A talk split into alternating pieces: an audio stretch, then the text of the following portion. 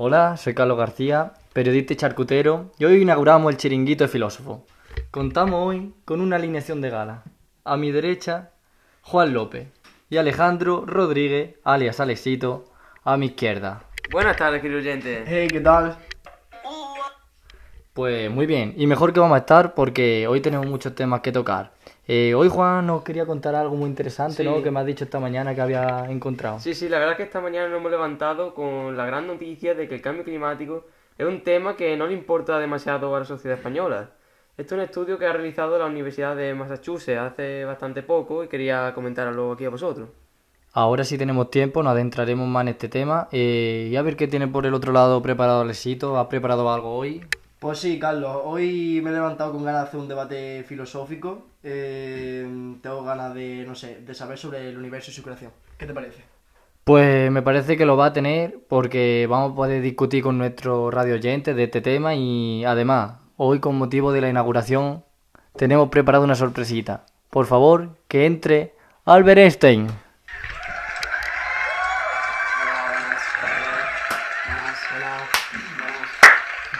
¿Qué tal, Albert? Hoy vienes con un invitado que no nos ha... ¿Sí, quién es? Vienes con un invitado.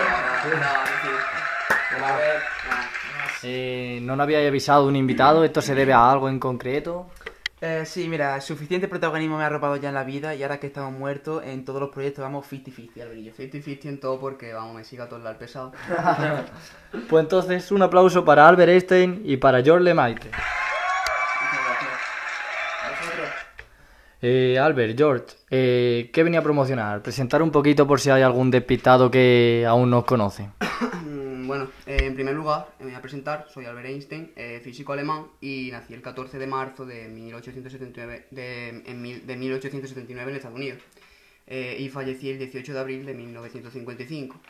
Y fui profesor en varias universidades, en los países que estuve, y poco más, la verdad. Ahora hablaremos sobre un tema que tenemos preparado, que hemos traído. Perfecto.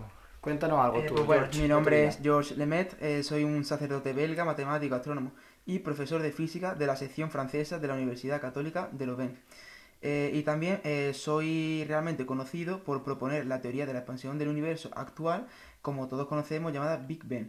Nací el 17 de julio de 1894 en Charleroi, Bélgica, y fallecí el 20 de junio de 1966 en Louvain, también una ciudad de Bélgica. Perfecto, una vida muy interesante. Y contadnos un poco, ¿qué venía a promocionar? ¿Qué nos queréis contar? Bueno, pues venimos, bueno, ven- venimos a hablar del universo según mi teoría y también sobre el conocimiento de este. Bueno, eso de tu teoría te lo podría haber ahorrado porque personalmente eh, tú te copiaste Ya de esa estamos, teoría. ya estamos. Aquí hay pique, Sí, sí, hay tensión, ¿eh? Un poquito de tensión sí que hay. Bueno, Albert, eh, puedes comenzar a hablar cuando quieras. Vale, muchas gracias. Eh, bueno, me gustaría hablar en primer lugar sobre mi teoría de la relatividad. Sí, la verdad es que mm, cuando hablo, hablo por mí y por los oyentes, creo que nos interesa bastante este tema, ¿no, Alex? Pues eso no es, Albert, eso no es lo que explica lo del origen del universo, la órbita de los planetas y los agujeros negros. Así es, exactamente como usted ha dicho. Eh, incluye tanto, tam- también incluye tanto a la teoría de la relatividad espacial como a la de la relatividad general. Y pues nada, pretende resolver la incompatibilidad existente entre la mecánica newtoniana y el electromagnetismo. Mira, ahora que has sacado el tema de Newton, esto es una pregunta personal. Eh, todos decimos que mejoraste sus teorías, las de Newton, pero ¿crees que le arrebataste algunos descubrimientos que él había hecho anteriormente? No, hombre, tanto como arrebatar no, pero sí que es verdad que su teoría pues se quedó un poco desfasada y yo con mi teoría solo quiero desafiar un poco la experiencia cotidiana y nuestro sentido común. La verdad es que últimamente, estos tiempos con la Wikipedia y demás, lo sabes todo. Hablando de tiempo, quería preguntarte, Albert, si no te importa, supuesto. si es verdad que alguien, si alguien llega a alcanzar una velocidad extrema fuera de la Tierra, cuando vuelve aquí ha pasado más tiempo y allí menos. Eh, bueno, sí es cierto. Eh, te pongo un ejemplo, ¿vale? Para que lo entiendas mejor. Eh, imaginemos dos gemelos, uno de los cuales emprende un viaje al espacio a, la velo- a velocidades próximas a la de la luz y el otro permanece en la Tierra. La nave vuelve 20 años después, 20 años pasados por el hermano que se queda en la Tierra. Para el gemelo astronauta, sin embargo, contrariamente, el tiempo se ha dilatado y no han pasado 20 años. Para él solo le ha transcurrido uno. Pues la verdad es que es un ejemplo bastante interesante y me parece algo impresionante, la verdad. Sí, la verdad es que queda bastante claro con ese ejemplo. Y yo personalmente te quiero preguntar algo a ti. Eh, no solo gracias a ti tenemos esos descubrimientos, eh, sino que ahora mismo podemos disponer de cosas tan básicas como, por ejemplo, un GPS, ¿no? Bueno, así es. Eh, si los GPS no tuvieran en cuenta la relatividad del tiempo, debido a la velocidad de los satélites y a su altura en el campo gravitacional de la Tierra, los relojes atómicos de su interior eh, perdieran la calibración y no se podían usar como se usan actualmente. Vale, me queda claro. Y ahora eh, voy a tocar también un poco a un tema con George, eh, que no teníamos nada preparado porque no sabíamos que venía. Y como está así muy callado, te voy a hacer una pregunta. Eh, cuéntanos algo, ¿cómo os conocisteis, por ejemplo? Pues mira, Álvaro y yo nos conocimos entre el 24 y el 29 de octubre de 1927 en el quinto congreso de Solvay en Bruselas, donde los distintos expositores discutían acerca de la nueva física cuántica y pues yo en ese momento decidí hablarlo con Einstein ya que su artículo me llamó mucho la atención. Y nuestro pique y pequeño enfado entre nosotros viene porque él me dijo un día que su física era más correcta y abominable que la mía. Y yo, con mucha confianza en mí mismo, conseguí demostrar que Einstein estaba equivocado y que yo estaba en lo cierto. Así, así fue. Bueno, la verdad es que es bastante interesante. Antes de continuar con George, la verdad es que me gustaría hacerte otra pregunta, Albert. Vale. Quería comentarte que hace poco leí por ahí que se percibe de distintas formas unos acontecimientos de otros dependiendo de la posición en la que te encuentres. Si quieres te leo un ejemplo que he preparado para ver qué te parece. Perfecto. Im- Imaginemos un tren relativista, o sea, que viaja a velocidades próximas a las de la luz. Suponemos que dos relámpagos caen palos cerca de la vía. El espectador que se encuentra en el exterior del tren, a la misma distancia de los dos puntos de impacto, registra como simultáneos los dos relámpagos. Los dos acontecimientos simultáneos por este espectador serán simultáneos por el pasajero dentro del tren? No. Los relámpagos caen y la señal luminosa necesita un tiempo siempre constante para propagarse y llegar a donde se encuentra el pasajero. Pero el tren se aleja del relámpago que ha caído a la parte posterior y se acerca al que ha caído a la parte anterior. De este modo el pasajero registra primero el relámpago caído en la proximidad de la cabecera del tren y posteriormente el relámpago caído más cerca del final del tren. Para el pasajero los dos acontecimientos no son simultáneos. Pues sí, lo que has dicho es totalmente cierto. Eh, debido a la posición en la que te encuentres, como bien has dicho, como bien has dicho usted antes, ya que el tiempo no es el mismo en cada posición. Eh, George, eh, me ha llamado mucho la atención que fuera un sacerdote y además un impresionante físico, así que tengo un par de preguntas para ti. Sí, por supuesto, estaré encantado de respondértela. Eh, pues, por primera cosa, ¿podría hablarme sobre tu teoría de la creación del universo? Por supuesto.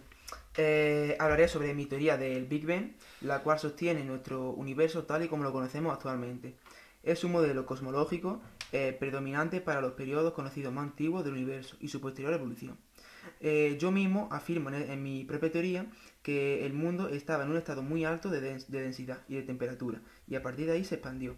Y después de esta expansión inicial, el universo se enfrió lo suficientemente para poder permitir la, formación de las partículas y más tarde los átomos, que permitió que se desarrollara vida en la Tierra. Y a partir de aquí, pues todo fue una consecuencia de desarrollo evolutivo. Uf, eh, ha estado muy bien, pero yo creo que a mí, como mis compañeros y oyentes, no nos ha quedado muy claro así. ¿Podrías poner así un ejemplo más fácil? para Sí, la verdad es que a lo mejor los oyentes agradecen un ejemplo con el que se identifiquen más. Por Sí. supuesto, voy a poner un ejemplo para que todos lo entendáis. Imaginaros que estáis en los inicios del universo y también imaginaros toda la energía del universo comprimido en un espacio más pequeño que la cabeza de un alfiler. Y estáis todos dentro. El tiempo eh, está parado y nada existe en el mundo, solamente vosotros y el, y- y el Big Bang. Pues relacionarlo con una olla express, que es exactamente lo mismo, en la cual el vapor sale a mucha presión y llega un momento en la cual eh, los ingredientes llegan a un punto de temperatura tan alto que explota. Y pues esto es un experimento muy parecido a lo que pasa en el universo y un experimento que se puede hacer eh, cualquier día en vuestra casa.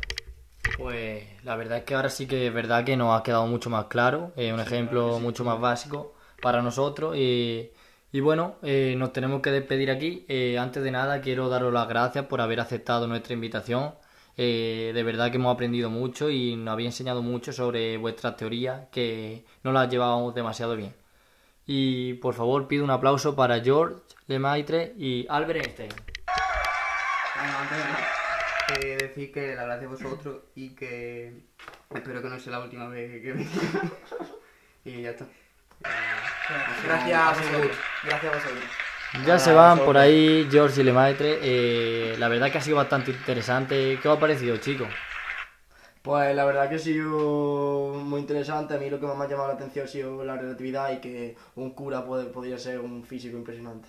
Sí, a mí la verdad es que también me ha parecido bastante interesante, sobre todo la teoría del espacio-tiempo y los ejemplos que nos han mostrado aquí nuestros protagonistas.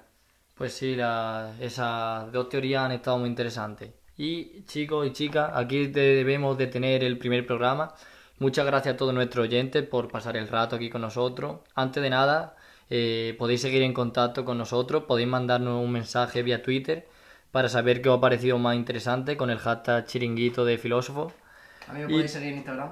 Podemos dejar la transmisión aquí. Nos vemos en el próximo programa con un invitado muy especial que pronto sabréis. Y hasta la próxima. Adiós. Adiós.